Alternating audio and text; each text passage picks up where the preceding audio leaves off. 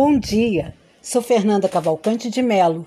Voltamos com o nosso podcast Cotidianos e Currículos, do grupo de pesquisa Currículos Cotidianos, Redes Educativas, Imagens e Sons, coordenado por Nilda Alves e que envolve estudantes e docentes, pesquisadoras, pesquisadores do Programa de Pós-Graduação em Educação da UERJ Campus Maracanã e do Programa de Pós-Graduação em Educação, Processos Formativos e Desigualdades Sociais da Faculdade de Formação de Professores da UERJ, Campus São Gonçalo.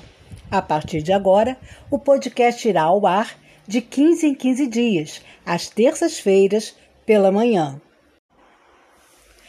Tiramos umas longas férias para pensar melhor o que estávamos fazendo e esperando os novos ventos com o um novo governo.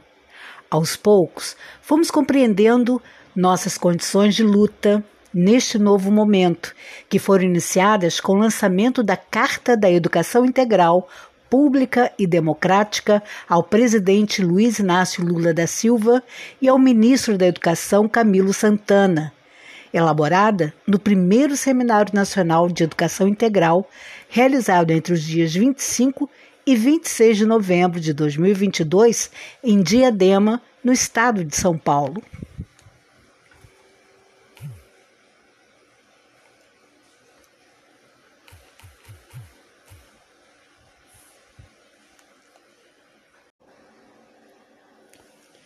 Essa carta e o documento final da CONAP segundo a Conferência Nacional Popular de Educação, realizada entre 14 e 17 de julho de 2022 em Natal, no Rio Grande do Norte, foram entregues ao ministro da Educação no início desta nova gestão.